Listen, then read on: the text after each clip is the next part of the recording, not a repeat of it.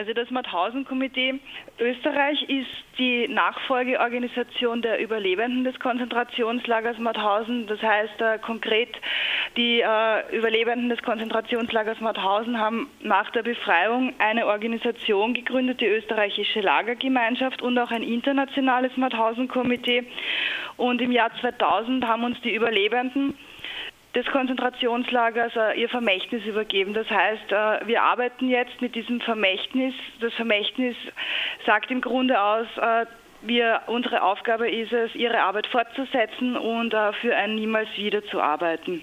Es ist eben das Aufzeigen von Rechtsextremismus, das ist die Sensibilisierungsarbeit mit Jugendlichen und die Gedenk- und Erinnerungsarbeit, die aber immer einen, einen Gegenwartsbezug dabei auch hat.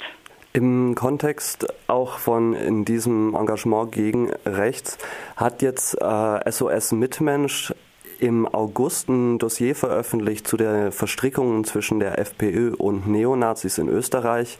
Ihre Organisation hat jetzt vor kurzem erst ein Update dazu rausgebracht mit neun weiteren Einzelfällen. Worum geht es da eigentlich? Ja, also SOS Mitmensch hat äh, die Verstrickungen aufgezeigt, äh, auch äh, zwischen FPÖ und äh, dem äh, Magazin der Aula. Und wir haben im August äh, die Broschüre rausgegeben, lauter Einzelfälle, die FPÖ und der Rechtsextremismus, mit rund 60 rechtsextremen Fällen, die innerhalb der FPÖ in der jüngeren Vergangenheit passiert sind. Und das von Ihnen angesprochene, diese Ergänzung, wie an dem Tag, äh, wo wir die Broschüre veröffentlicht haben, wurde der erste äh, Einzelfall aufgedeckt und innerhalb von nur acht Wochen hat es neun äh, weitere Einzelfälle gegeben, die äh, ans Tageslicht gekommen sind.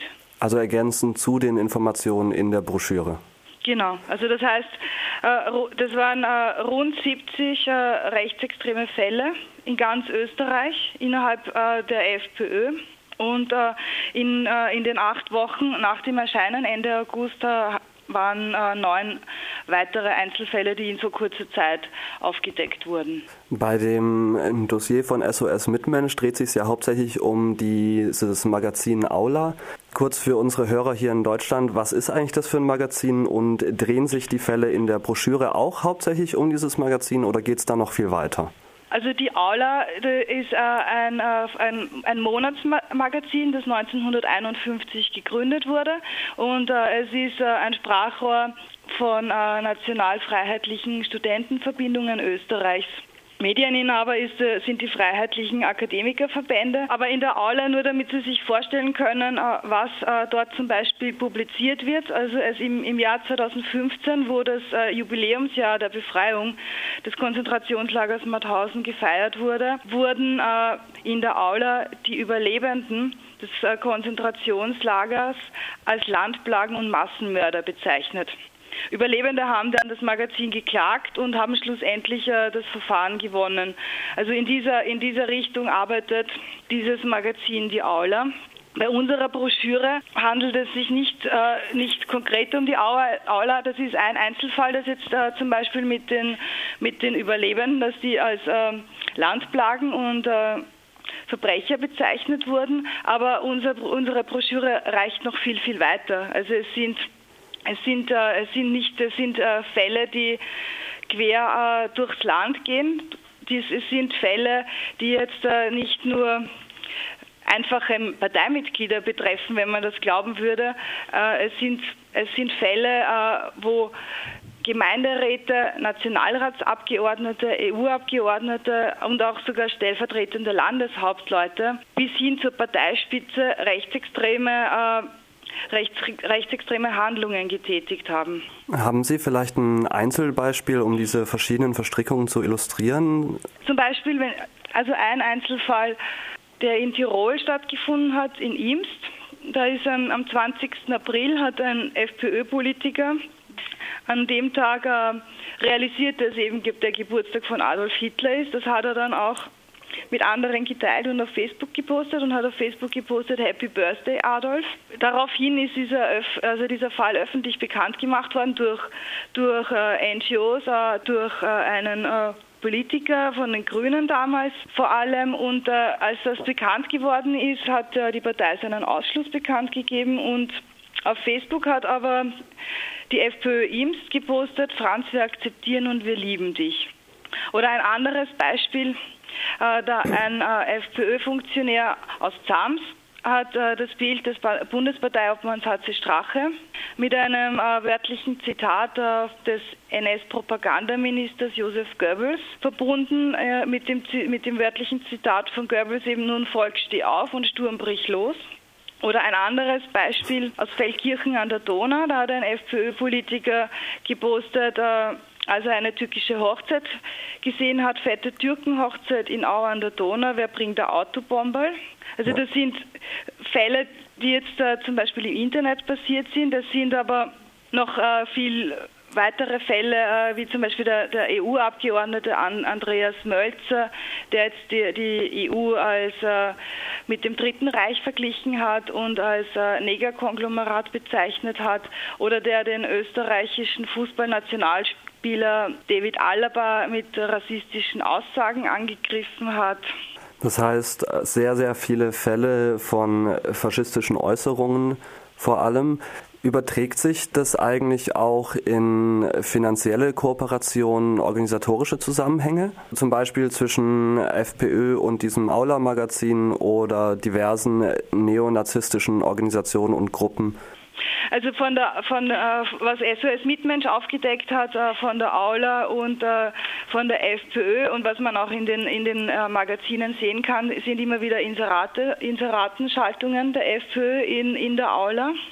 Und äh, mit äh, Verstrickungen äh, zur rechtsextremen Szene ist zum Beispiel die Teilnahme äh, von FPÖ-Politikern an rechtsextremen, äh, also an, Demonstrationen äh, der rechtsextremen Identitären, wie zum Beispiel äh, in, in Judenburg war das der Fall, da war der FPÖ-Nationalratsabgeordnete Wolfgang Zanger auf einer Demonstration der rechtsextremen Identitären, die gegen Flüchtlinge demonstriert haben. Andere Perspektive der Reichweite, praktisch die Ebene der Partei, diese Verstrickungen ziehen sich, so habe ich das zumindest aus dem Dossier gelesen, auch definitiv bis in die Spitze der Partei rein. Ja. Das können Sie so bestätigen? Ja. Und wie weit durchdringt das alles, die gesamte Partei? Das fängt an beim Geme bei, bei Gemeinderatspolitikern bis eben bis hin zur Parteispitze. Also komplett also, durch. Und es, es, es, sind, es sind antisemitische Aussagen dabei, es sind, es sind rassistische Aussagen dabei und es sind so viele Aussagen auch, die die, die NS-Ideologie widerspiegeln, beziehungsweise auch äh, hin zur Wiederbetätigung führen, wie zum Beispiel ein Fall, der eben an dem Tag auf, äh, aufgedeckt wurde, als die Broschüre erschienen ist, wo ein FPÖ-Politiker aus dem Burgenland die Wiedereröffnung des Konzentrationslagers Mauthausen gefordert hat und gleichzeitig auch noch gemeint hat, dass der ehemalige Bundespräsident von Österreich, der Heinz Fischer, äh, dorthin geschickt werden sollte. Ei, äh, das lässt mich ein bisschen sprachlos. Äh, jetzt, wo das Ganze veröffentlicht wurde, gibt es davon eine Tragweite in die gesamtösterreichische Politik herein? Kommt da eine negative Resonanz oder wie wird es aufgefasst? Von der österreichischen Politik jetzt im Speziellen oder von der österreichischen wir können das, Bevölkerung? Wir können das gerne ausweiten, auch auf die Bevölkerung. Von der Resonanz bei der Veröffentlichung der Broschüre war es so, dass fast alle Medien darüber berichtet haben und wir haben sehr viele, wir haben sehr viele positive Rückmeldungen bekommen. Sehr viele Leute haben die Broschüre angefordert oder haben sie downgeloadet. Wir haben sehr viele Rückmeldungen bekommen, wo, äh, wo uns gedankt wurde für diese Information. Auf der anderen Seite haben wir auch äh, von, von Überlebenden äh, Anrufe bekommen, die einerseits ihren Dank geäußert haben für die Informationsarbeit, andererseits aber auch ihr Entsetzen und auch ihre Besorgnis über die Entwicklungen in Österreich. Also es waren jetzt nicht nur Überlebende aus Österreich, sondern auch aus, aus europäischen Ländern wie Polen, es waren auch äh, Überlebende aus Israel und sogar aus den USA wurden wir angerufen. Aber es hat auch andere eine andere Meldungen gegeben. Also wir haben Todesdrohungen bekommen, wir haben Hassnachrichten bekommen. Es wurde uns von der Parteispitze der FPÖ Dirty Campaigning unterstellt. Der Nationalratsabgeordnete der FPÖ, der Gerhard Daimek, hat auf Twitter gepostet, dass die Broschüre fake und gelogen ist. Das Ganze, diese Behauptung musste er kurze Zeit später widerrufen und hat damit bestätigt, dass alle rechtsextremen Fälle der Broschüre die Wahrheit sind. Was auch ein Erfolg ist. Was auch ein Erfolg ist. Aber eine Entschuldigung äh, der Parteispitze für all diese Unterstellungen ist bis jetzt nicht an uns herangetragen worden. Bei einer Partei, die jetzt mit etwas über 30 Prozent auch im Nationalrat sitzt. Genau. Fühlt sich auch dann wahrscheinlich ein interessant an. Fühlt sich interessant an, vor allem auch eben für Leute wie die wie Überlebende des Konzentrationslagers ja. Mauthausen, die das, die diese, dieses Terrorregime und äh, diese, diese furchtbare Zeit durchgemacht haben und äh, dann äh, sowas äh, mitkriegen, wie äh, dass sie als Landplagen und äh, Massenverbrecher in einer Zeitung, wo FPÖ-Inserate geschalten werden, bezeichnet werden, wo gefordert wird, dass das Konzentrationslager wieder aktiviert wird. Also ich weiß nicht, was man da sagen kann oder wie viel Kreide man zu sich nehmen kann, um diese Skandale harmlos zu reden.